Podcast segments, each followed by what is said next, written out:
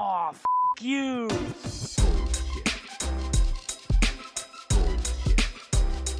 Bullshit, bullshit. Bullshit. Bullshit. Bullshit.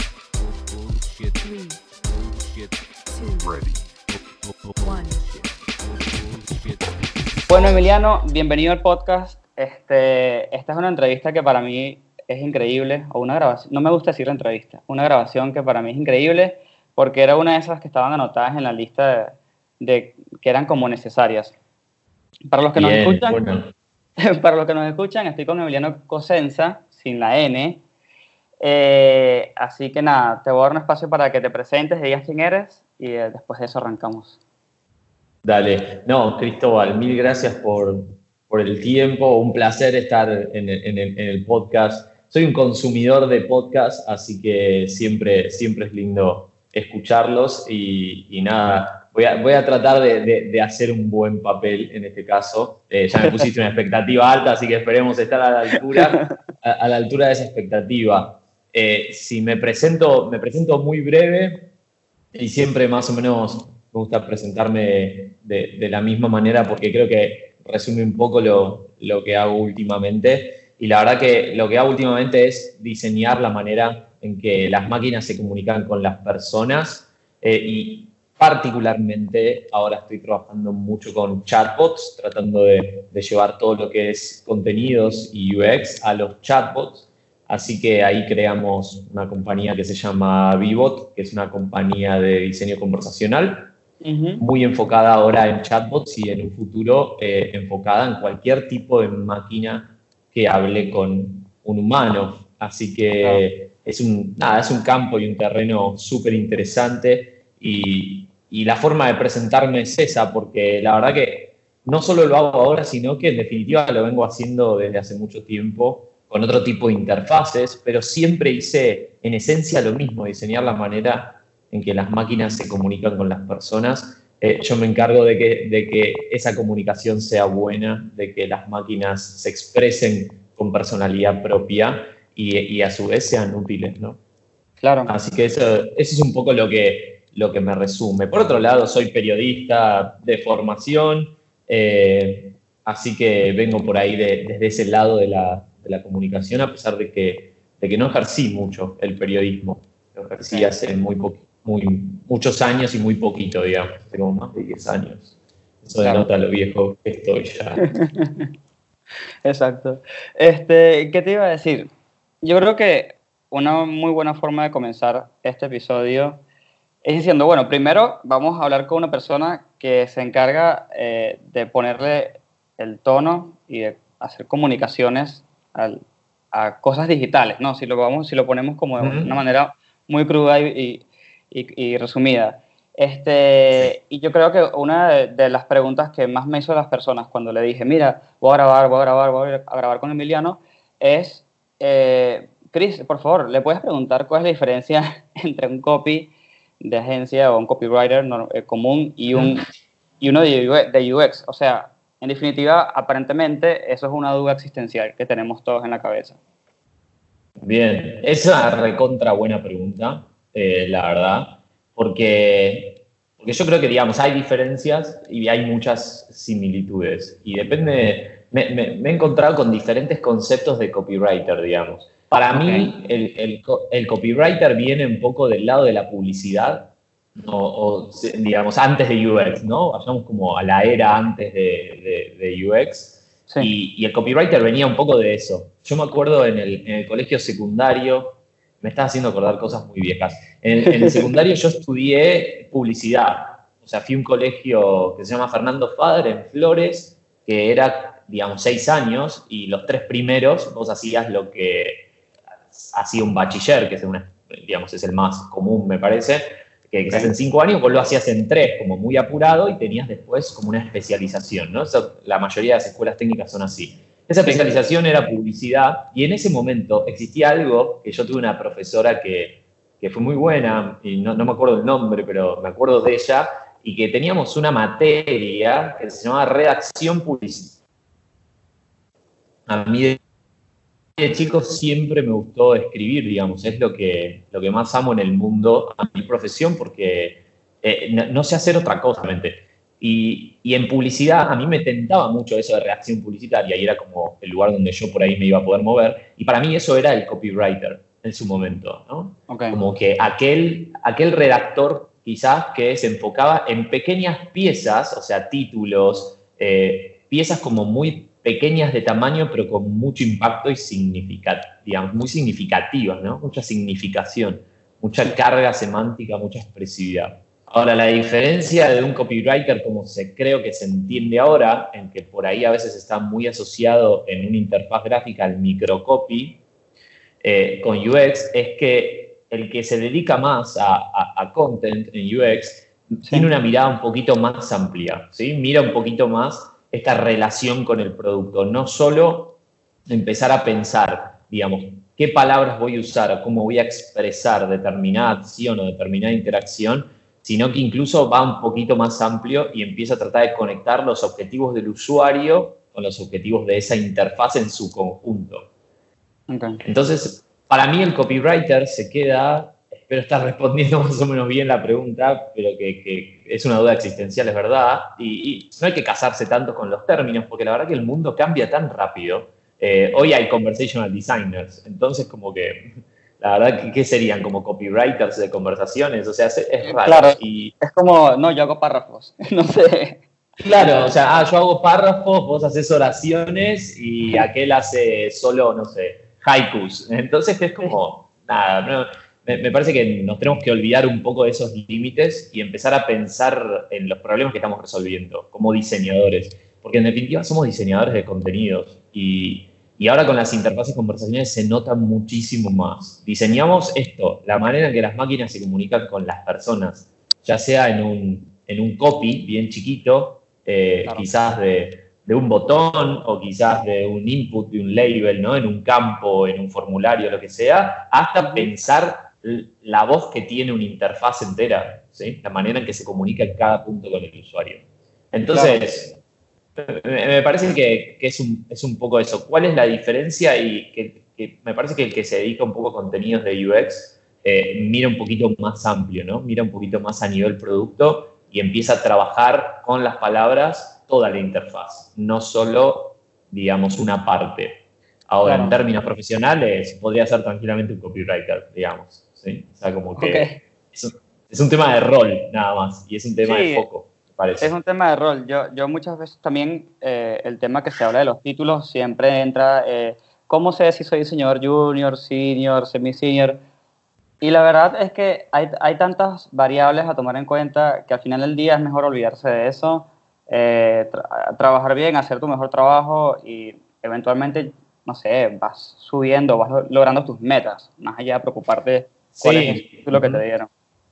Sí, sí, me parece que es como todo, ¿no? O sea, es un proceso, incluso a, a, en los niveles de seniority que son muy útiles, por ahí para entender rápido eh, por cuánto pasó la persona que, que, está del otro lado, ¿no? Porque tiene que ver mucho con la experiencia y, y, yo lo veo mucho también en horas de vuelo, la cantidad de problemas que resolvió, digamos, eh, los problemas que enfrentó, cómo los enfrentó, y eso entra a todo nivel, incluso a nivel emocional, eh, no solo a nivel diseño de producto. Entonces, sí, es, es, un proceso, la verdad que es un camino y, y, estaría bueno que lo disfrutemos como tal, ¿no? No solo pensar en, en la meta, sino ir, en la meta, ir sino, divirtiéndose claro. en, lo que, en lo que estamos haciendo, sí. Y te, y te, pregunto, porque me da un poco de curiosidad, o sea, ¿cómo, cómo nace eh, tu idea de hacer el, el, robot de la ciudad? ¿Se llama el robot de la ciudad? ¿Es así? ¿Se dice así? ¿O el se llama, sí, eh, sí, pero tiene, tiene un nombre, tiene un nombre, se llama Boti, eh, solo que siempre se presenta como Boti, el robot de la ciudad. Ah, y, okay. y, la ciudad, y la ciudad también lo comunica a nivel más comunicación general como el chat de la ciudad, algo así, si no me equivoco. Así que okay. está como las dos, las dos cosas. Eh, la verdad que, que, bueno, ¿cómo nace eso? Ahí me convocan, eh, me convocó María y la verdad que me pude sumar a un equipo súper interesante que ya estaba, que ya estaba formando en, en un área específica y eso es lindo porque era un equipo chico que se movía casi como una startup, digamos, que es raro ver eso en un, en un contexto de, gobierno, de organismo público. Eh, me, me sumé, me sumé como consultor y ahí empezamos a trabajar. Entonces, como que la verdad que eso estuvo, estuvo buenísimo porque en el camino hicimos un montón de, aprendizajes que a, a medida que Boti iba evolucionando. Entonces, Claro. ¿cómo, cómo, empe- cómo empezó eso? De, de esa manera. Nos sumamos ahí a trabajar con, con un equipo de gobierno y, y juntos empezamos como, como darle vida a, a lo que hoy es Boti, el, el robot de la ciudad, eh, que también, hablando de procesos, es un proceso. Hacer un chatbot es, es, es un producto muy evolutivo, Claro. digamos. Necesita Y- mucha agua y bajo aparte- el puente, ¿no? Sí, aparte, chatbot, digamos que lo más común que todo el mundo se encuentra eh, en su día a día serían los que están en los bancos, que a veces ni siquiera son chatbots, los que están en e-commerce, y como que no hay mucho más, ¿no? Entonces me imagino que hacer uno que sea realmente bueno y que sea lo que la gente se imagina cuando le dices chatbot es complicado, ¿no? Es complejo, es toma trabajo, toma tiempo, es como que toma muchas horas de amasar muchas, muchas cosas, me imagino. Sí, la verdad que, digamos, es como que hay muchos chatbots, la verdad, dando vueltas por, por el mundo y de diferente, diferente clase. Eh, lo que tiene Boti de particular es que es un, un chatbot que se llama como Superbot, porque eh, no es que sea Superman, pero se le dice así porque agarra muchos temas. O sea, tiene, digamos, no tiene, a diferencia de otros que son más subject domain, en donde atienden un solo tema, ¿no? O están circunscriptos. Que también Ujú. eso, un poco eh, algunos analistas están empezando a ver eso, ¿no? Que se vienen chatbots más de ese estilo, que son como verticales, podríamos decirlo, bien profundos y no tan horizontales que agarran muchas cosas, ¿no? Eh, la verdad que siempre lo digo de esta manera, eh, los chatbots son evolutivos y es súper importante complementar el diseño del contenido, el diseño de todo el personaje y de todas las conversaciones y de cada diálogo con la tecnología. En conjunto todo eso es básicamente el diseño de un producto. Nosotros en Vivo tratamos a cada chatbot como el diseño de un producto total, ¿sí? como un producto digital. Es Sí. decir, que tratamos de alinear los usuarios, a los que son los usuarios con los que va a conversar, que estén alineados con la organización o el negocio, a veces es un negocio, a veces es una organización, o sea, que, que el negocio y la organización entienda los objetivos y las necesidades de esos usuarios, tratamos de ayudar a alinear también eso, y a su vez tenemos que alinear ese chatbot, que todavía no existe a veces, o, a veces existe y hay que, hay que rediseñarlo, con las necesidades y los feelings de, esos usuarios, y a su vez con las necesidades y objetivos de ese negocio o esa organización. Con lo cual, en esa conjunción, en ese diagrama de Venn de, de tres, de tres bolas, digamos, Sí. eh, nosotros encon- encontramos ese sweet spot que le decimos, donde se alinea todo. Claro. Y ahí es donde el chatbot cobra vida de una manera útil, digamos. ¿Por qué? Porque un chatbot a nivel tecnología que sea súper inteligente, ¿sí? Que, Sí. que le preguntes lo que le preguntes, te entienda la intención de lo que querés preguntar y te dé una respuesta, digamos, termina siendo malo si esa respuesta te cae mal, si no te gusta cómo te habla, si vos venís en un feeling y te habla de otra manera y te hace enojar, digamos, eh, el chatbot termina siendo malo por eso. La inversa es lo mismo. Un chatbot que tenga un propósito muy claro, contenidos súper curados y muy bien escritos, una personalidad que hace mucho fit con vos y la verdad que te cae bien, porque, porque se trata a veces, muchas veces en realidad, de la primera impresión. Ahora, si a ese chatbot le preguntás dos cosas y la segunda no te entendió, la tercera tampoco, y ya se pone raro todo, ahí es donde también, cuando la tecnología falla, ahí también es mala experiencia. Entonces, el mejor chatbot tiene que ser una amalgama, una armonía perfecta entre diseño y tecnología. Claro, porque Sí. aparte, yo me imagino, porque yo, yo fui a la charla que dieron en diciembre, noviembre, por ahí, en el Banco Francés, que fue donde te escuché, ¿no? Y vi cuando mostraste eh, las pantallas de más o menos cómo responden los chatbots eh, tradicionales, de alguna manera, y cómo responde el que hicieron ustedes, ¿no? Y yo me quedé impresionado de lo bien hecho que estaba, de lo bien redactado que estaba, y me quedó como una duda en la cabeza, ¿no? Que yo digo, que, que bien cómo respondió, pero cómo ellos miden, por ejemplo, el grado de, de, de realidad o, o de amabilidad versus quiero la información ya, no me estés diciendo todo este tipo de cosas. ¿Entiendes? No sé si, si la pregunta es muy clara. O sea, decís, ¿cómo, cómo medimos eh, esa conexión emocional? ¿no? Sí, o sea, ¿cómo medimos? porque, Ujú. por ejemplo, estaría buenísimo que me digan, hola Chris, feliz tarde, hoy hace calor, este, no sé, eh, tómate un vaso de agua, ¿no? Sí. Pero de repente, si ese texto lo agrandamos mucho y comienza a ser extremadamente amable, llega un punto que dices, Dios, dame la información ya. claro. Bien. ¿Cómo, cómo Sí. mides eso? ¿Hay una forma, hay una fórmula, si acaso? Sí, sí, no sé si, hay- si necesitas una métrica, pero sí eso es diseño. O sea, lo que acabas de decir es muy bueno porque, porque tiene un punto que es interesante.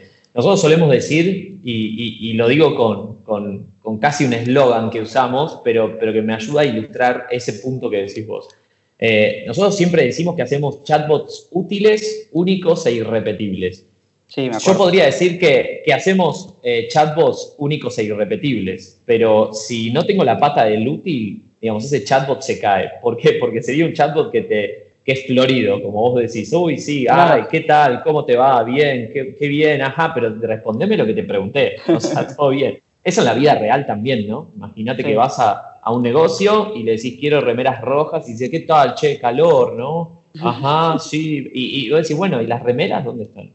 Eh, Me parece que ahí, ahí es donde nosotros trabajamos por diseño de esa manera, en, en todo, en las interfaces gráficas también, en donde tu contenido tiene que estar alineado 100% con el objetivo o la intención del usuario que está del otro lado. Pero vos Claro. tenés que rápidamente alinearlo a esa intención. eh, en- ¿Por qué? Porque tenés eh, una sola oportunidad. Se puede llegar a ir, si no. Eh, Claro. Si vos rápidamente no respondés lo que te pregunta de alguna manera, eh, es muy probable que la experiencia empiece como a decaer. Si alguien Claro. tiene mucha paciencia, va a seguir ahí tratando de preguntarte y, y- y- y si no, se va a ir. Ahora, ¿cómo lo medimos? Eso no lo medimos, simplemente, digamos, es una premisa de diseño hacerlo de esa manera. Por otro lado, sí medimos el, el nivel de resolución que puede tener un chatbot, que básicamente se resuelve preguntando si resolvió lo que querías o lo que venías a buscar o no. Claro, Y ahí vos, vos tenés un, y ahí vos tenés una métrica, un parámetro, un indicador de ese nivel de, de utilidad, que no termina siendo en grandes rasgos la utilidad, digamos, necesita un par de cosas más, pero tenés un indicador y un síntoma claro de si estás haciendo más o menos bien las cosas. Eh, Claro. Si ese chatbot termina sirviéndole al otro de alguna manera o, o- o no le sirve bien directo, ¿no? Porque por ahí a veces es muy indirecto. O sea, le termina sirviendo, pero diste muchas vueltas para lograrlo. exactamente, claro. di- di- Diste demasiada explicación o, o por algún lado hablaste mucho. Y mm, te hago una pregunta. ¿Has tenido la oportunidad de trabajar con cosas como, mm, to- quizás te la tiro demasiado arriba, pero es para que tengas el ejemplo, con cosas como Alexa o Siri, que son de alguna manera un bot, pero es por voz y digamos que hay como otra complejidad encima de todo. Sí, no, todavía no tuvimos la oportunidad. De hecho, está- tenemos, con- tenemos ganas ahí de ver si, si podemos cerrar un proyecto así. O sea, no, no tuvimos la oportunidad concreta que te pueda contar y decir si hicimos esto, hicimos lo otro. Eh, Claro. es, un mundo, es un mundo diferente. Sí, Con Siri no, no, no trabajaríamos, es bastante nativo. claro. Con el- pero con Alexa o Google Assistant eh, sí, tranquilamente. La base de todo es el, el texto, pero Sí. requiere de, un- de conceptos o de una adaptación bastante diferente a un, a un chatbot basado en texto puramente.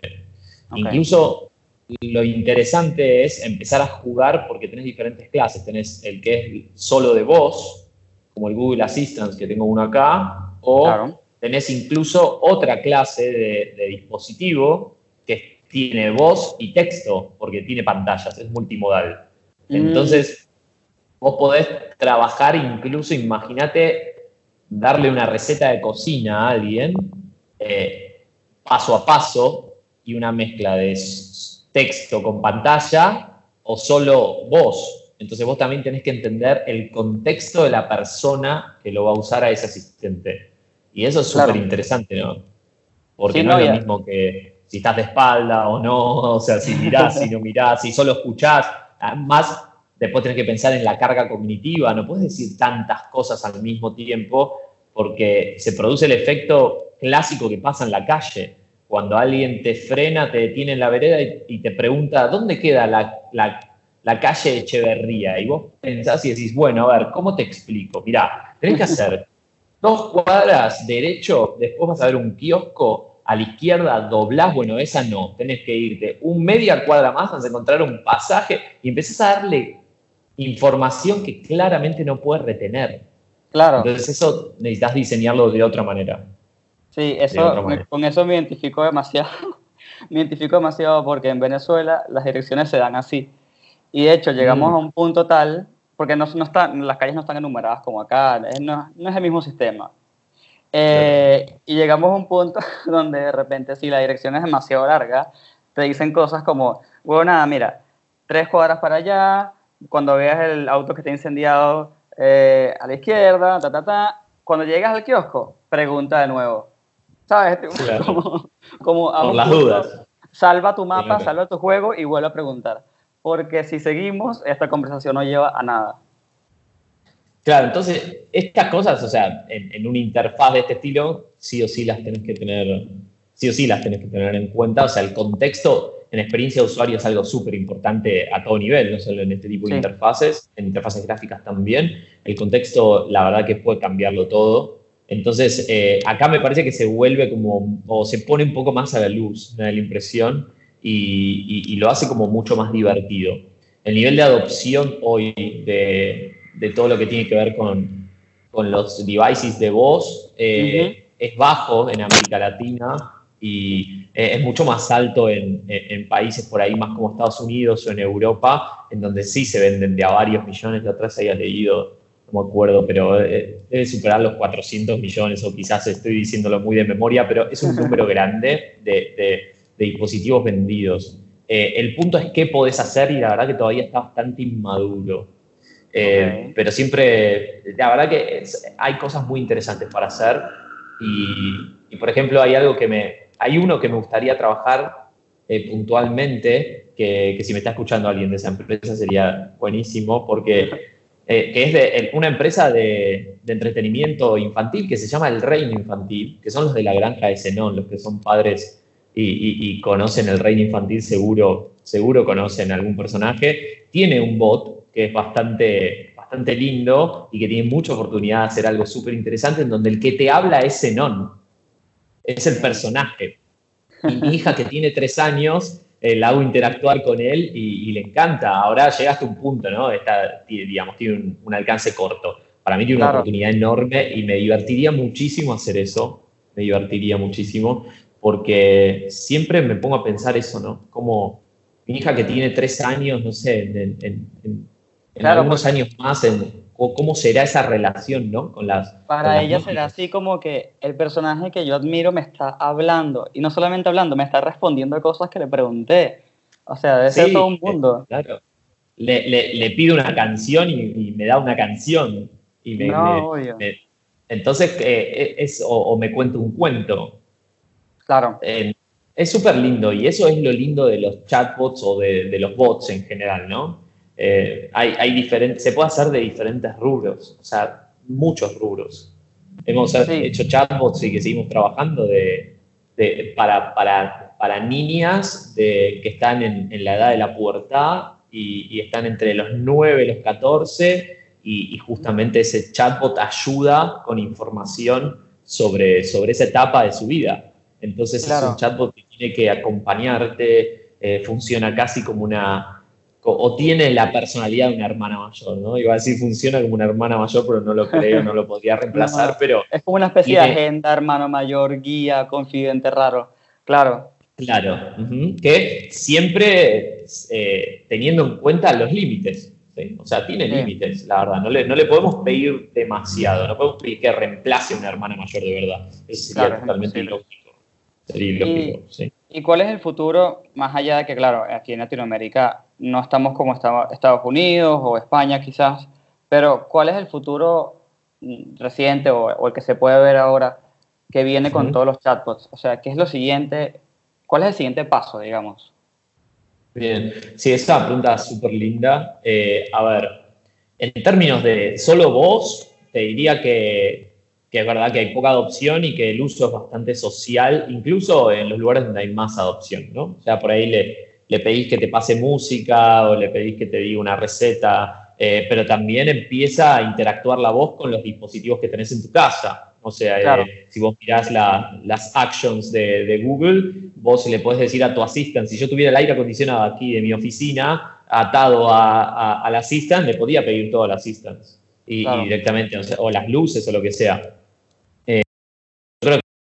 Se, empieza a visorar un futuro en donde las máquinas van a estar muchísimo más interconectadas y en donde lo- los robots van a estar mezclados entre los, los que son más asistentes, los que son más transaccionales de, un dominio específico, en donde te hablen de una sola cosa, y- o como puede ser en un, en un banco, puede ser en, en una agencia de recursos humanos o la parte de recursos humanos de una empresa. Eh, sea lo que sea, porque tampoco voy a hacer futurología, porque no sé quién para hacer futurología y además la futurología no está buena. Está buena la futurología con, con data, digamos, entender hacia dónde van como Claro. las líneas de incertidumbre con la mayor data posible que tenemos y, y eso lo tenemos en cuenta un poco para, para nuestra visión de Vivot, que es esto, es nosotros queremos estar en un futuro diseñando las experiencias conversacionales con las máquinas, sea lo que sea, porque por ahí puede ser que la experiencia empiece en tu teléfono,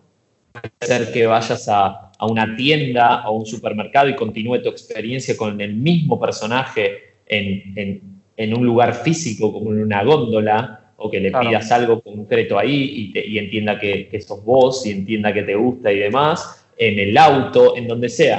Entonces queremos como, como estar ahí diseñando, digamos, ese contexto y esa experiencia más holística conversacional. Así que yo creo que el futuro va para ese lado, ¿no? En donde las máquinas ahora no solo la- las estamos usando en un sentido de interacción, sino que empezamos a hablar con ellas y nos vamos acercando cada vez más a la relación.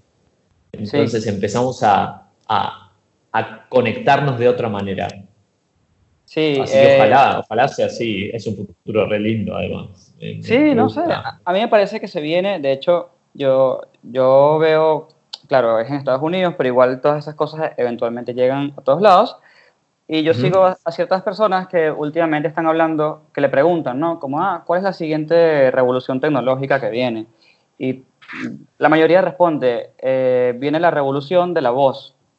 Ah, ¿cómo es eso? Bueno, porque todo va a venir por voz, todo va a ser por voz, o sea, va a llegar un punto de tu vida donde tú vas a estar en tu casa, estás cocinando y de repente dices, uy, me falta la salsa, no sé, de la pasta. Y vas a decir, Google, búscame una salsa de pasta, que me la traigan a la casa. Así, listo. Y todo va a ser así. Entonces, como Claro. que es un tema que a mí me llama mu- mucho la atención, porque también veo que, no sé, autos como Tesla, estoy apuesto, no he investigado, pero estoy apuesto que tienen algún tipo de asistencia, como que se nota que viene eh, cierto tipo de fuerza por detrás de todo esto. Sí, hay que explorarlo muchísimo. O sea, somos muy buenos imaginando, digo, la humanidad entera, eh, y eso es lindísimo. Eh, somos muy buenos imaginando y, y eso me parece que también nos ayuda mucho a diseñar. Pero después viene el momento de diseñar todas esas interacciones, en donde ahí es donde se ve, ahí es donde lo pones en la cancha, ¿no? En la vida Ah. real. Eh, y creo que hay que ir de poco. Para mí, va a haber un futuro de ese estilo y que se va a au- autorregular, porque nosotros mismos vamos a ser los que le pongamos un poco el freno, ¿no? O sea, las mismas personas eh, van a ponerle un poco, esto me sirve, esto no me sirve, esto no lo voy a usar. Digamos, ahí el, el nivel de adopción depende solo de nosotros y, y está muy atado a la, a la utilidad que tenga, digamos, y a lo que nos aporta en nuestra vida. Pero, pero está claro que, que va a ser más fácil interactuar con las máquinas o pedirle cosas a las máquinas, eh, ya sea por la voz o ya sea eh, conversando en, en- en WhatsApp, porque, porque eso también, digamos, es lo que más hacemos a nivel tiempo, ¿no? La mayoría de nuestro tiempo eh, se va quizás en el teléfono, más que en las aplicaciones, se va hoy en, en- la mensajería, en Sí, el en chat. comunicarse con los demás. Sí, es increíble. Y tiene bueno. muchas ventajas hacer eso eh, o, o tratar de subir un producto a, a una interfaz conversacional en cuanto a curvas de aprendizaje y, y demás, ¿no? Porque la interfaz es el lenguaje y, y el lenguaje ya es compartido. Entonces hay muchas cosas que, que son más útiles, así como hay cosas que no. en donde un sitio web, una interfaz más gráfica, es mucho mejor para resolverlo, ¿no? Así que tampoco es que Sí. va todo, todo a conversacional, porque no, no, sería... Claro, no, no es como que va a llegar un punto donde llega el obrero a la obra y dice, le dice una máquina, sube esto para acá y ponlo allá. o sea, Claro. eso es como que, bueno, ya eso, podríamos hacer una película de eso. Pero, eh, Sí, está claro que está claro, por lo menos en, en- en- en los papeles y en los hechos que se ven, eh, que estamos yendo hacia un mundo mucho más automatizado. Eso Sí. tiene sus, sus pros y sus contras. Eh, yo soy bastante, digamos, a nivel tecnología, si, si hablamos de apocalípticos e integrados, yo soy bastante integrado. Eh, no- nunca fui muy apocalíptico, pero, pero digamos, mi- miro a veces críticamente o a, o a ver qué pasa con, con la tecnología. Tampoco creo en el, en el solucionismo, ¿no? En, en que la tecnología nos va a salvar de todo, pero está claro que la tecnología es un, es un motor súper importante para la humanidad y lo fue desde que, no sé, desde que se inventó el mapa, la capacidad Claro. de hacer, de, de- de poner el territorio en un papel y poder mirar más allá, ¿no? Eh. Entonces me parece que como tecnología eso es súper interesante y, y está claro que, que se van a perder muchos empleos y, y se viene hablando mucho de eso, ¿no? De, de cómo se va a ir automatizando. No va a pasar ya, nada pasa.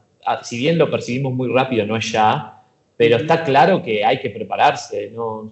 Yo no, digamos, me parece súper ilógico y súper tonto no prepararse para eso. Me parece que, que tenemos que, que prepararnos, pero claramente se está hablando mucho de eso, ¿no? Hay, hay líneas fuertes sobre, sobre que vamos hacia una automatización. Eh, Sí. Y hay compañías que fabrican, no sé, desde, desde el que, vos me decías, el que te trae la salsa, bueno, cuando, cuando le digas a Google que te va a traer la salsa para la pasta, te lo va a traer eh, un, camión automático chiquitito que, que Claro. se está probando, no me acuerdo ahora el nombre, la otra vez lo vi, me pareció Sí, buenísimo. en California es como un es como un robotcito, como un Arturito, no sé cómo decirle. Sí, es como una pequeña una cajita. Es una, sí, es una caja con ruedas, básicamente, y, y- y que está, se, se está probando muy a nivel local. No me acuerdo Sí. el nombre, qué lástima. Bueno, después si Sí, no... tampoco. Y sabes que ahí- recientemente-. Sí, recientemente vi el, el nombre, hoy de hecho, y no me acuerdo, no puedo creer esto. Pero bueno, dejando el futuro un poco así aparte y volviendo al presente. em, la gente que nos Bien. escucha, que no sé, que, que está comenzando a trabajar en esto, eh, que se quiere dedicar a redactar y todo esto. Y, o quizás la gente, sí, la gente que está comenzando, ¿cómo puede comenzar? Digamos, ¿cómo se pueden introducir en todo esto? ¿Qué, qué sería un buen primer paso? Bien, sí, es una muy buena pregunta. El primer paso es tenerle amor a la, a la escritura, te diría, es el gran paso para mí. Claro.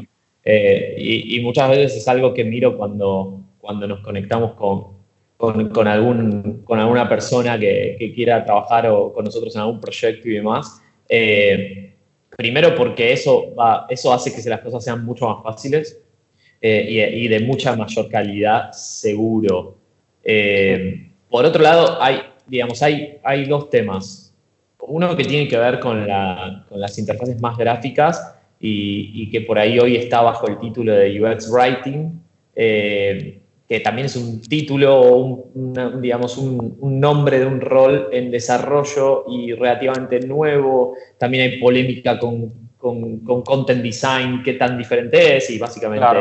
digamos, no es tan diferente, pero el UX Writer es más táctico que el diseñador de contenidos, que es un poquito más estratégico, o sea, pueden hacer los dos roles tranquilamente, lo mismo el Content Strategy.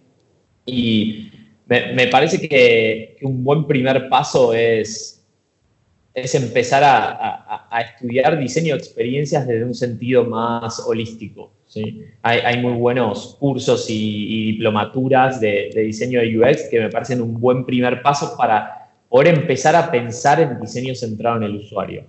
Eh, okay. Me parece que ese es el gran primer paso, más allá de que después te dediques a contenidos. ¿sí? O sea, eso es un background que, que, me parece que te pone profesionalmente en otra, en otra posición. Puedes mirar de otra manera los problemas que vas a resolver y los vas a resolver mucho mejor. Eh, y después, claro, hay, hay falta de, de formación, digamos, académica me parece que eso también está bastante en desarrollo. Nosotros estamos haciendo talleres, el año pasado estuve dando talleres de UX Writing que son cortos, eran bastante introductorios, eh, de cinco clases. Este año vamos a, repetir, creo que va a tener una clase más y, vamos a tratar de hacer algo un poquito más grande eh, en, términos de, tiempo, ¿no? O sea, en términos de, profundidad también. Y, me parece que hay mucho ahí de aprender haciendo. Eh, si bien hay mucha conceptualización y, por eso el, concepto de diseño centrado en el usuario como, como formación para mí es súper importante, entender un poco eso, entender un poco de usabilidad, que todo eso se puede se puede armar en, un mismo momento y dar en un mismo momento y después empezar a resolver problemas reales, ¿no? Empezar a tener horas de vuelo. Eh, eso, eso es lo mejor y no desesperarse, digamos. Eh, todos, todos empezamos alguna vez, me parece. Entonces, como que, eh, ¿por qué no disfrutar ese camino? Entonces, ahí hay, y después me parece que si le sumo otro condimento es la curiosidad. La curiosidad es, claro, por lo menos a mí, sí. claro, en periodismo me decían eso todo el tiempo, ¿no? Eh, en la escuela de periodismo te dicen eso, seguro hoy lo siguen diciendo, y es un poco innato al periodista, y me parece que, al que se quiera dedicar a contenidos en UX es lo mismo. Eh, la curiosidad es súper es súper valiosa porque además te permite, te permite entender qué historias se están contando del otro lado para poder entender esos problemas y después contar una historia que lo resuelva.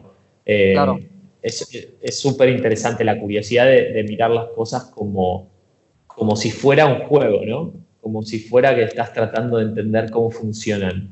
Claro, de, hecho, sí. de hecho yo, o sea, yo soy muy curioso y, y, por ejemplo, un tema que a mí me llama mucho la atención, justamente lo que estamos hablando, eh, y llega un punto que yo a veces, o sea, nada, obviamente trabajo con más personas y hago un montón de preguntas que yo nunca voy a redactar nada, o sea, no redacto mucho, ¿no? Pero sí me gusta saber un poco para que por lo menos el diseño que yo estoy haciendo tenga un contexto, no sé, por ahí la persona que se encarga de redactar le gusta rebotar ideas, ¿entiendes? No sé, y aparte es un tema que naturalmente me gusta.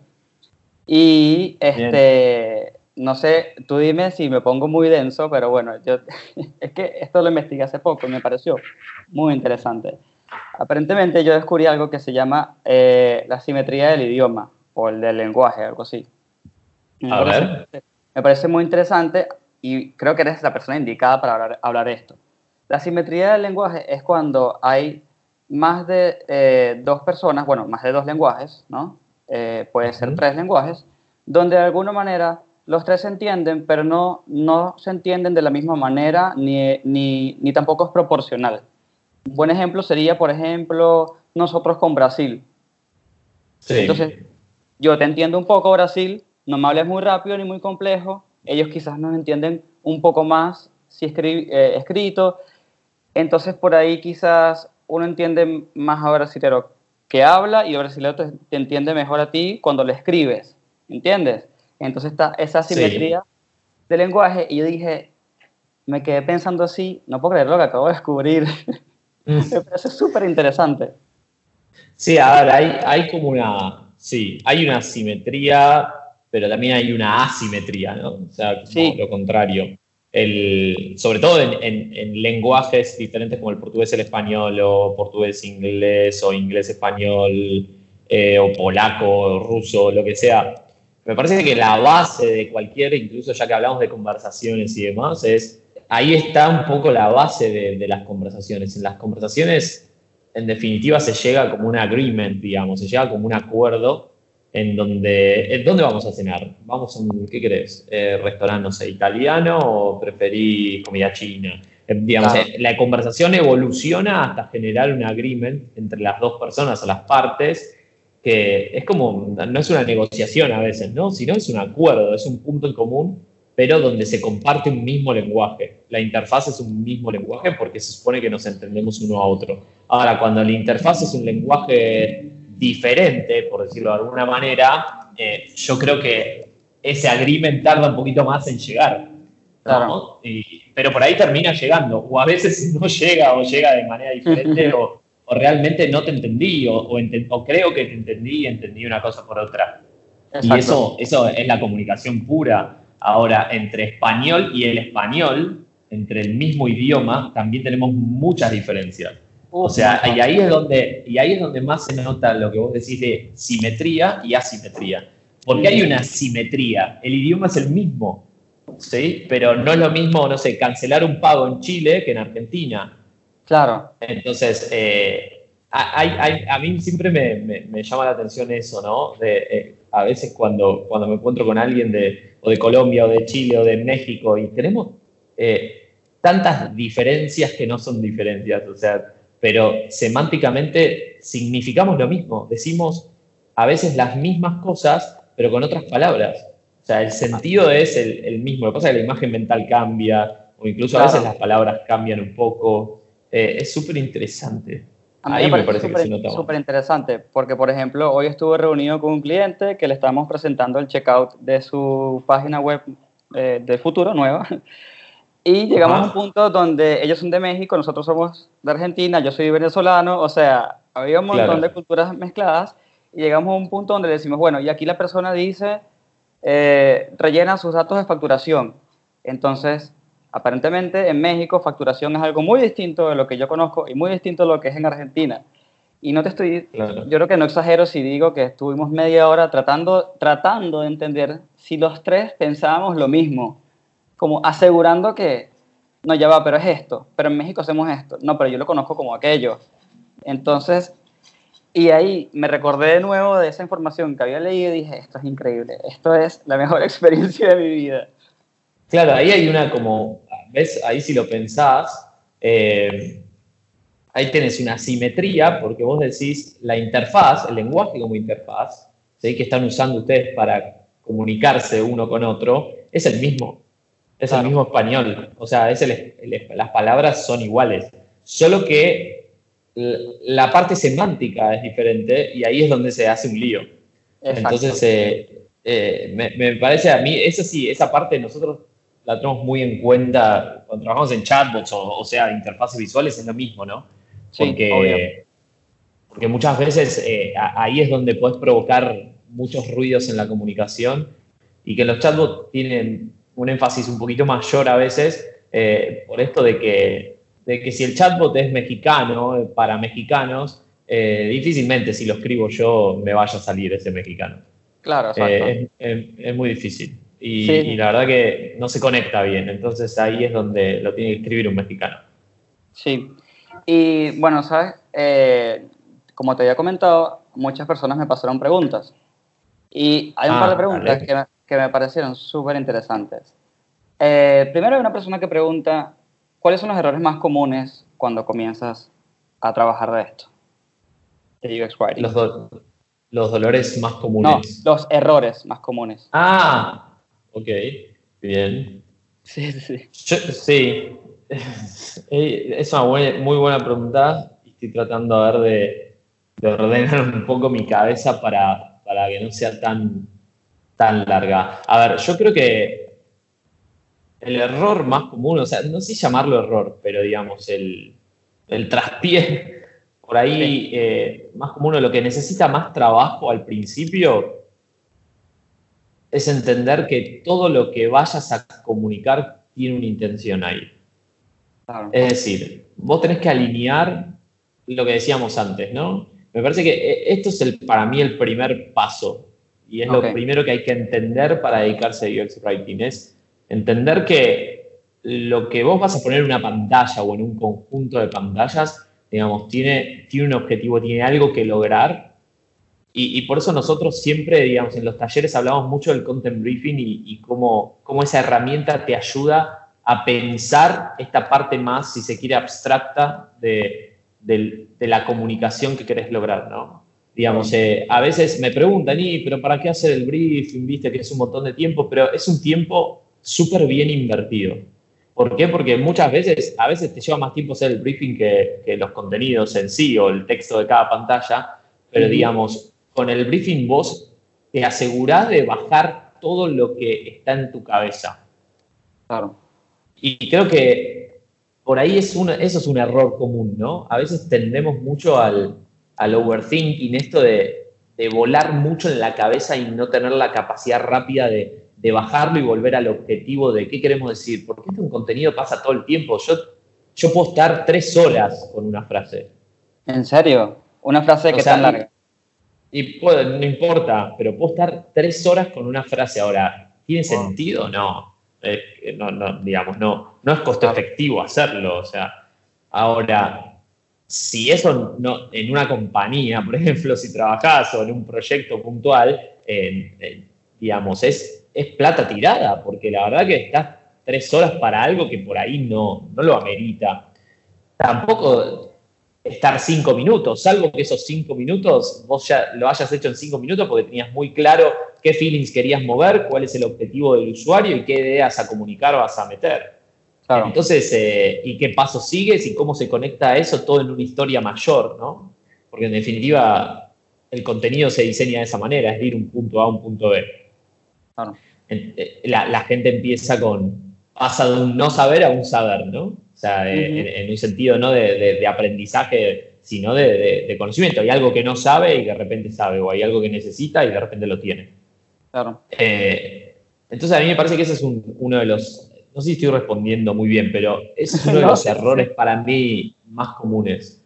¿no? Tratar de, me parece que lo primero es, es siempre volver al objetivo, es no, no volar tanto en la cabeza y, y- y poder entender, incluso cuando charlas con alguien, un diseñador, o sea, o, o un desarrollador, o ambos, eh, no solo alguien de contenidos, a eso me refiero, es decir, bueno, ok, ¿cuál es el objetivo de esto? Y, eh, y- Ah. y con alguien de contenido es lo mismo, porque por ahí le pedí feedback y, y si esa persona te dice, bueno, ¿cuál es el objetivo? ¿Qué querés lograr acá? O sea, ¿qué querés que el usuario entienda, sepa, sienta? Entonces Sí. ahí es, eh, en ese, esa racionalización me parece que, que yo, yo hago mucho eso en los talleres. Los talleres, eh, y, creo que incluso lo digo, creo que al principio, eh, no, voy a enseñar a escribir, la verdad. O sea, vamos a enseñar a pensar los contenidos por niveles, vamos a enseñar a cómo comunicar y cómo lograr que esta máquina o estas pantallas hablen de una manera que le resuelva las cosas a, la- a las personas ¿no? y al negocio, en definitiva.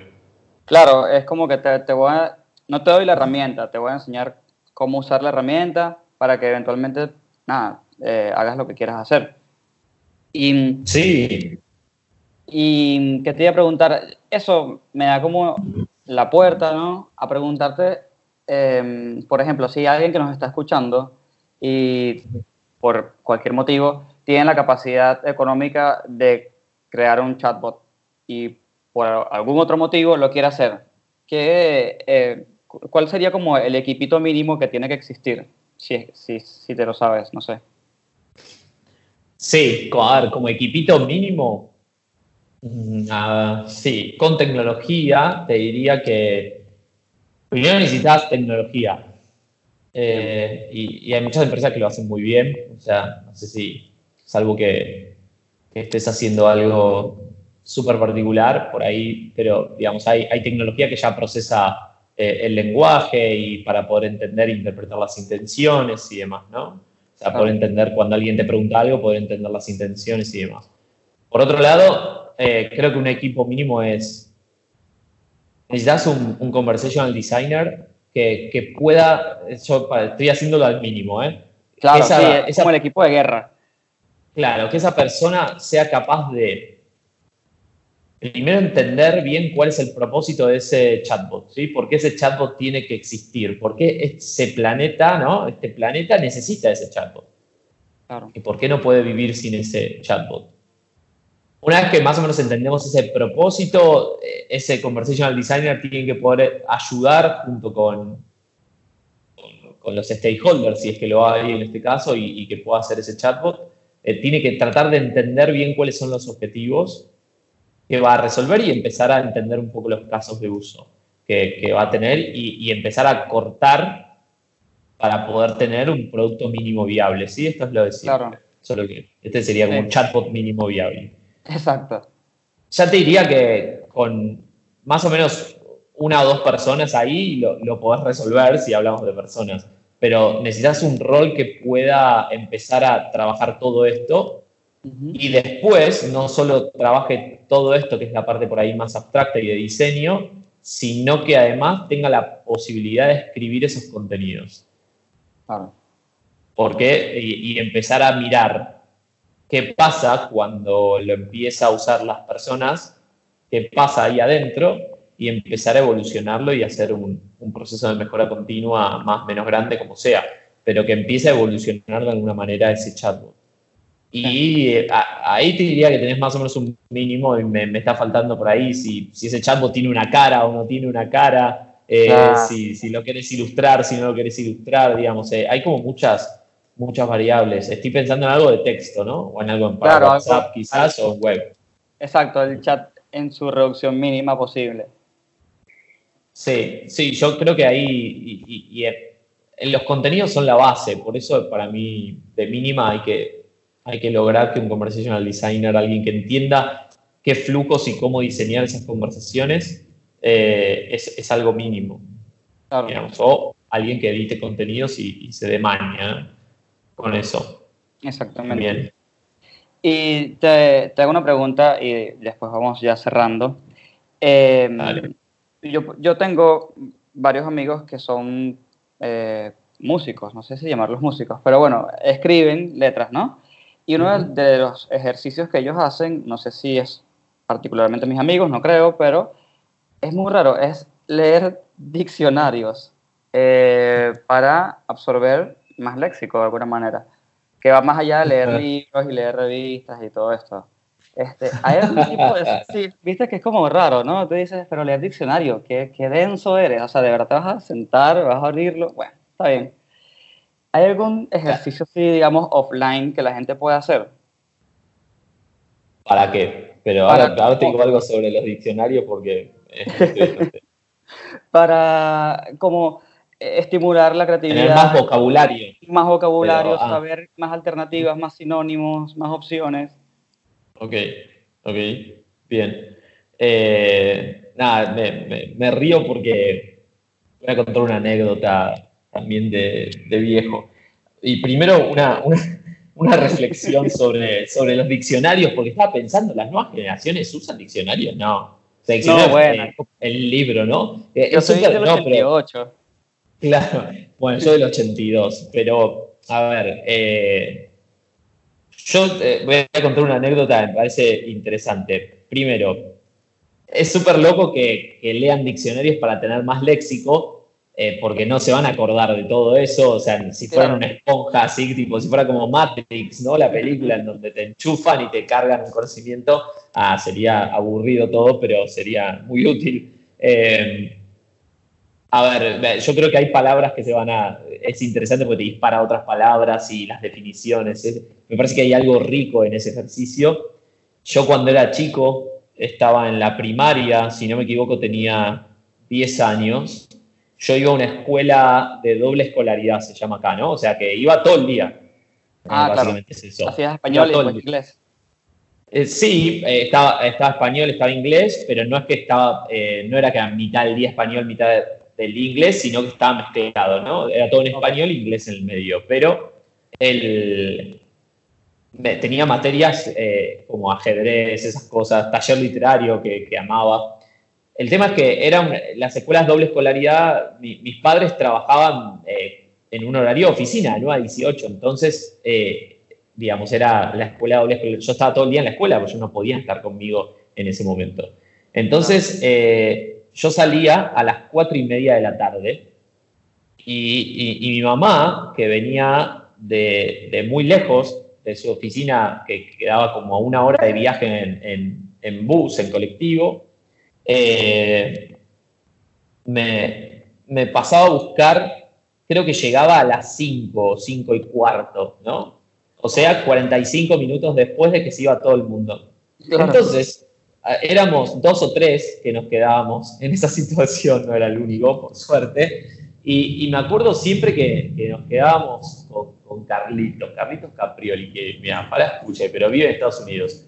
El- eh, me, me acuerdo que nos quedábamos con él, teníamos 10 años, y en ese momento, en, esa, en, en ese grado, creo que era quinto grado, eh, usábamos diccionario. O sea, teníamos que llevar el diccionario en nuestras mochilas. Claro. Entonces nues- nuestro juego era justamente, yo me ponía de espaldas a él, abría el diccionario en cualquier lado y buscaba una palabra lo que me suene más rara posible. Ok. y, le- y- y lo cerraba y se la decía. Y él la tenía que buscar lo más rápido posible. Y ese era nuestro juego y decir de qué iba, ¿no? Eh, por eso me reí cuando me contaste Qué eso. bueno. porque, como que no- nunca, no sé, no me acordaba de eso, pero me acordé. Claro. Eh, eh, era, un, era un juego bastante como sencillo, pero no sé si aprendí palabras nuevas, pero miramos mucho el diccionario. Y eso seguro que seguro. sí, algo, algo te queda. Como la gente que practica una palabra al día. Se aprende una palabra nueva al día. Que también es un poco medio irreal, pero está buenísimo. Como ejercicio es muy bueno. Sí, eh, eh, a mí me gusta como ejercicio, pero, pero bueno, es cierto que el lenguaje siempre se, de alguna manera, evoluciona y se limita también a, a nuestro día a día, a lo que hacemos, ¿no? Eh, así que mi recomendación, yendo un poco al, al origen de la pregunta más allá de la anécdota, es Sí. eh, para poder ampliar un poco la, la- el espectro o la mente y, y tratar de tratar de, de por ahí disparar más, más creatividad, eh, que no quiere decir que, la verdad que UX Writing se trata de la palabra justa en el momento justo, o sea, no quiere decir que mientras más palabras sepas, eh, mejor vas a ser, ¿no? En, en- en- Claro. en UX Writing o, o en cualquier cosa de la escritura, porque por ahí no las usás, digamos, el, el tema es cómo usarlas y qué palabra usar en el momento justo. Eh, pero me parece que lo, lo de base, que, es- que siempre digo, es leer. A mí me gusta mucho leer y, y creo que la, la lectura, de, la lectura eh, no, no hace falta que sea no ficción, ¿no? O sea, eh, o teórica, digamos. eh, cualquier tipo de lectura, y sobre todo la ficción, creo que te abre la cabeza de una manera inimaginable. Eh. Yo estoy leyendo mucho de robots últimamente. Entonces, eh, eh, eh, justo me, me- me obsesioné un poco. Pero la, la lectura, la verdad que de, de ficción en ese, en ese aspecto para mí es súper rica porque la idea es ir viendo diferentes tipos de autores y, y diferentes tipos de género, los que a uno le guste, ¿no? O sea, y si es malo cerrarlo, la vida es muy corta. Claro, Eh, sí. no pasa nada, pero, pero me parece que, que- que eso y, y la cultura en general ayuda muchísimo, ¿no? Digo, actividades culturales que a uno le gusten. La lectura, a mí me gusta mucho la lectura de chiquito, tengo un vicio con la lectura, o sea, hay veces bueno. que, hay veces que me, me- no me puedo dormir si no leo aunque sea un párrafo, porque la verdad que no me da la energía para leer más que un párrafo, pero necesito leer ese párrafo. Es- por eso digo que es un vicio a veces, ¿no? Claro, claro. No sé si tiene Increíble. mucho beneficio o no, es más vicio que otra cosa, pero de chico soy así. Y, y la verdad que leo mucho al año y leo varias cosas al mismo tiempo. Y, y me parece que eso es rico. Las películas lo mismo, el cine me parece lo mismo. ¿no? O sea, eh, que, que te ayuda, yo creo que es entender un poco eso, las historias, entender cómo están construidas, las historias que te conmueven, las que te conmueven, mueven, las malas, las buenas. Eh, me parece que, que hay algo súper rico ahí. Y- y hablando de chatbots, es súper interesante la literatura en ese sentido, ¿no? Porque, porque se trata de hacer diálogos. Y, Sí. y en literatura, si uno escribiera ficción, eh, hacer diálogos es súper difícil. Sí, Es- muy es una- difícil. es, es una de las partes más difíciles porque se trabaja mucho con la verosimilitud y eso lo llevamos a nuestros chatbots todo el tiempo. Eh, trabajar esto de- del hechizo, ¿no? El hechizo con el otro. El otro sabe que es un chatbot, pero, pero, pero lo siente genuino. Lo siente Sí. genuino. ¿sabes? Si está, bien, si está bien hecho, en dos segundos te olvidas que es un bot y estás súper inmerso en, el tema. Sí, con, con Boti nos ha pasado algo súper interesante que, que lo tenemos por ahí en una presentación que a veces mostramos, que, que otra área de gobierno recibió un email por otra cosa eh, y una, y una mujer le dice a, a- a ese área de soporte, le dice, ah, y el chatbot está muy bueno, le dice, porque te trata bien. Y nos quedamos con eso. O sea, eh, tipo, nos quedamos todos mirando eso porque te trata bien. Dijimos, Claro. ahí está nuestro trabajo. Ese es, el, es lo que queremos lograr con Vivot en todos los chatbots. No que te trate bien, ¿no? Digo, sino que logre ese nivel de feeling con vos. Claro, lo humanizó Eh, de alguna manera. Sí, pero dijo, está bueno el robot, dijo. Eh, ah, y está bueno el robot. Por, dice, la verdad que te trata bien o porque te trata bien, no me acuerdo textual, pero nos quedamos mucho con eso del te trata bien, ¿no? Que Claro. no dijo, me resolvió todo lo que pregunté, no, no, me dijo, me trata bien. Seguramente le resolvió algo porque si no, no te lo diría. Seguramente, Claro. si no, no te diría eso. Te diría, no, no entiende nada, ¿no? Como que no se queda con eso, sino. La verdad que eh, ahí es donde se nota lo genuino y, y en, un- en literatura pasa lo mismo. Si vos estás leyendo un cuento, y sobre todo los que escribimos nos damos cuenta de eso, ¿no? Los que nos dedicamos a la escritura, eh, por ahí tenemos un- nada, una, una- una mala práctica de- del oficio, porque si, si yo siento la escritura cuando estoy leyendo un cuento, eh, la verdad que no me gusta mucho. Ahora, cuando me olvido que eso está escrito, es buenísimo. Ahí es donde la magia ocurre, ¿no? Es Claro, donde eh. realmente estoy sintiendo al personaje. Es como pasa muchas, bueno, no sé, a mí me pasa eh, que las películas de, de superhéroes, por ejemplo, para mí son súper predecibles. Tú dices, bueno, este es el Ah. momento de introducción, aquí es el momento de crecimiento, aquí de fracaso y aquí de éxito. ¿Ya? Claro. Y si lo detesto Listo. es como, bueno, esta película, nada, qué aburrido. Claro. Claro, es como eh, la estructura de la historia, ¿no? Eso también, pero porque vos conocés las estructuras de las historias ahí. Por ahí hay gente que no las conoce y, y- y solo vive el efecto, pero, pero sí, es como un mal actor, digamos. O cuando te encontrás con, con alguien que actúa como si yo actuara, digamos. Si yo actúo, nadie me va a creer, digamos. Eh, Claro. eh, entonces ahí es donde, donde se nota, ¿no? Se nota que estás actuando. Ahora, un muy buen actor, alguien que te hace llorar o te hace reír o, te, o realmente te olvidás eh, de que está actuando y, y- y realmente ves el personaje.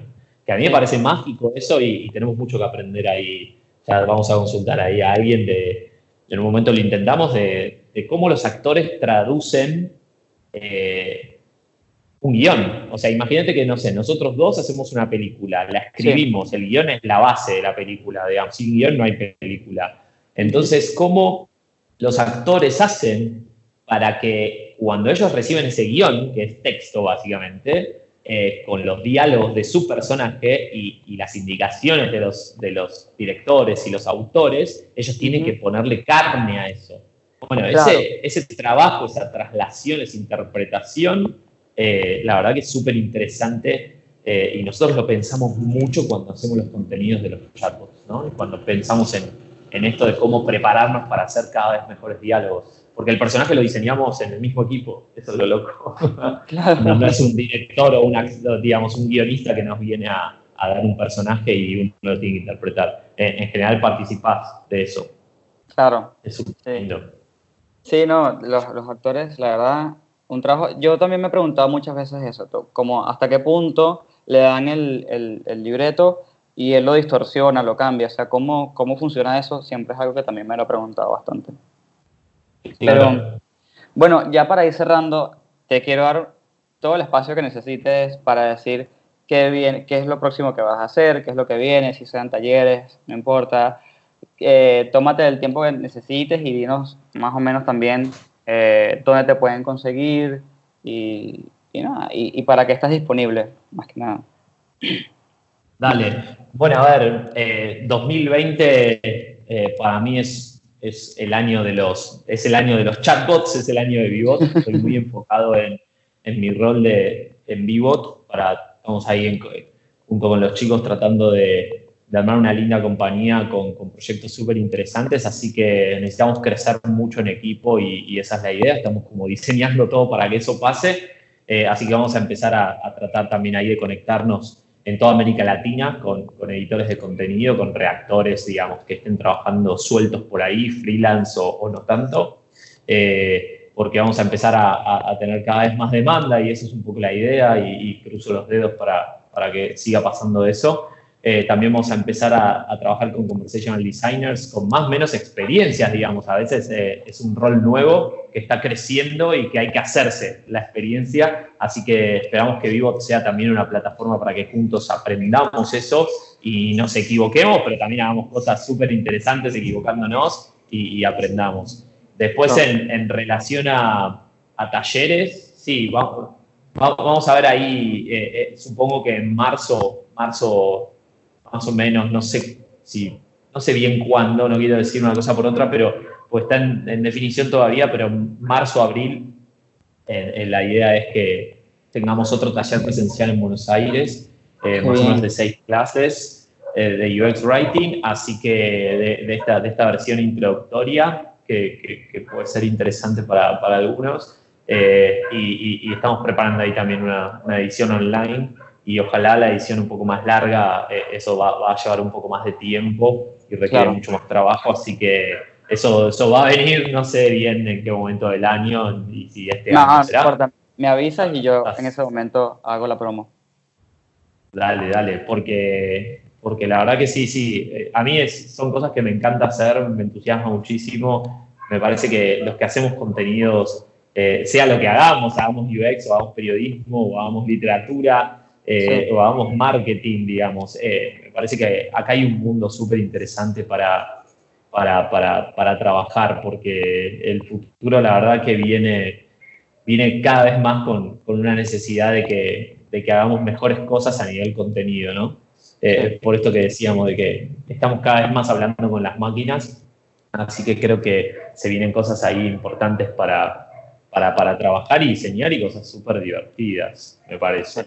Así que este año va a ser un poco eso, ¿no? En mi, en, en- de mi lado, digamos. Mucho foco No, en vivos y, y- y en training, ¿no? En, en empezar a, a hacer training de, de contenidos que, que ya vengo haciendo, pero vamos a ver este año qué otra cosa, qué otra cosa nos depara. Vamos a tratar de hacer el, el- el Eh, más claro, largo, ojalá. ¿Qué sorpresas salen por ahí?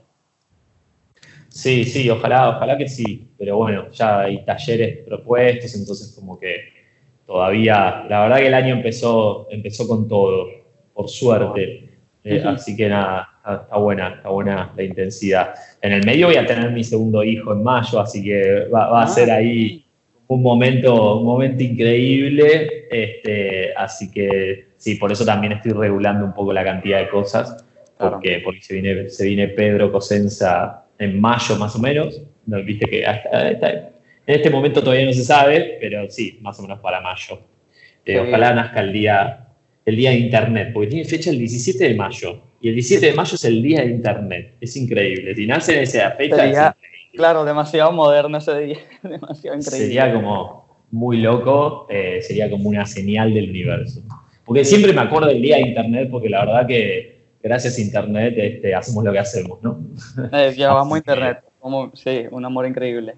Que te, eh, antes de irnos, no, no, te, Sí. no puedo cerrar esto sin preguntarte algún tipo de material, recurso que quieras recomendar. Puede ser pago en ruso, puede ser canales de YouTube, lo que quieras, pero lo- algo que quieras recomendar. Bien.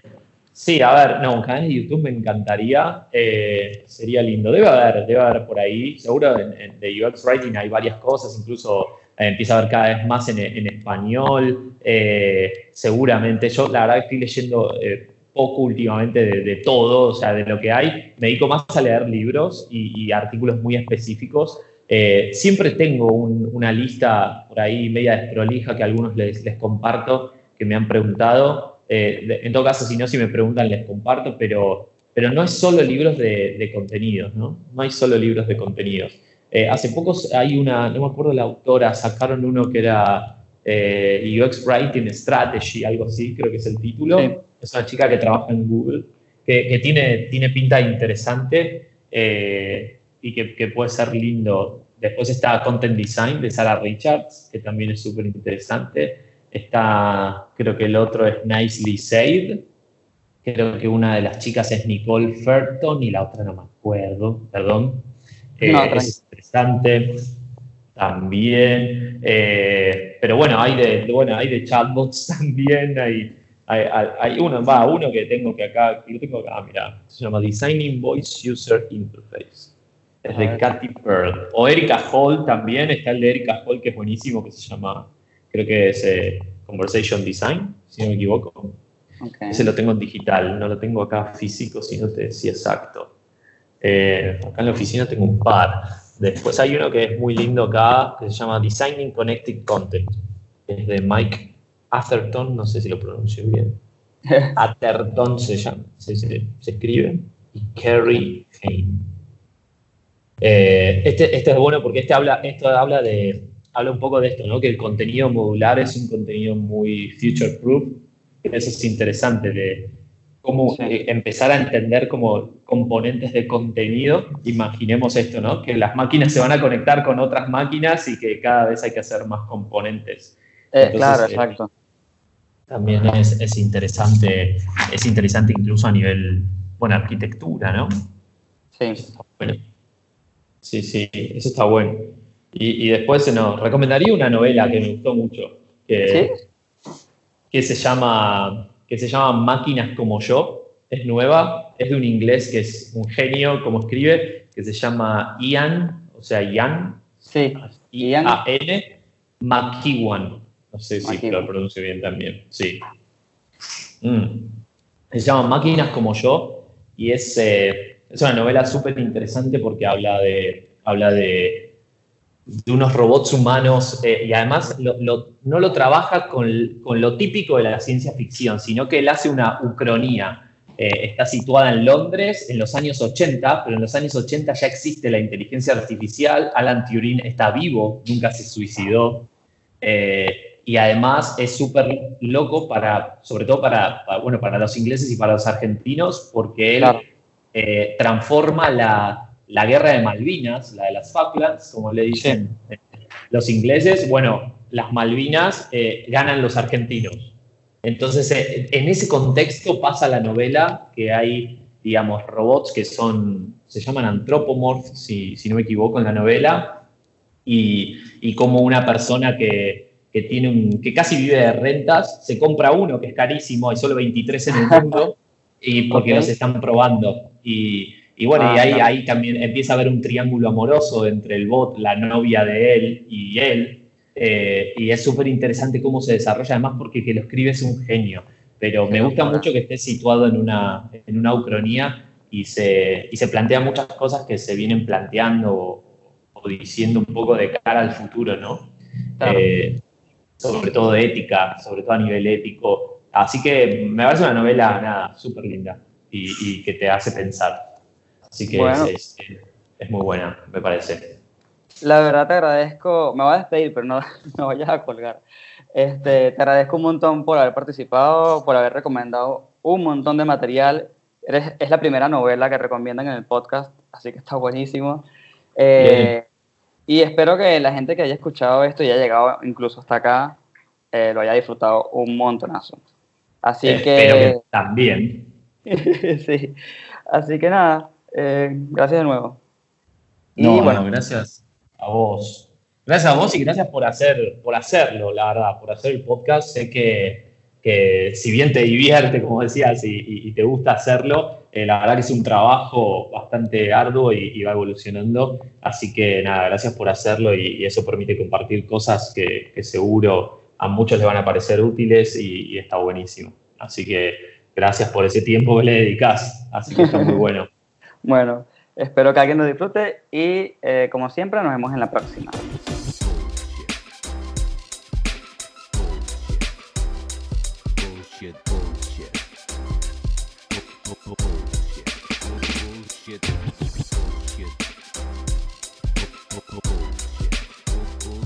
One, two, Three. The experience has ended. Ended.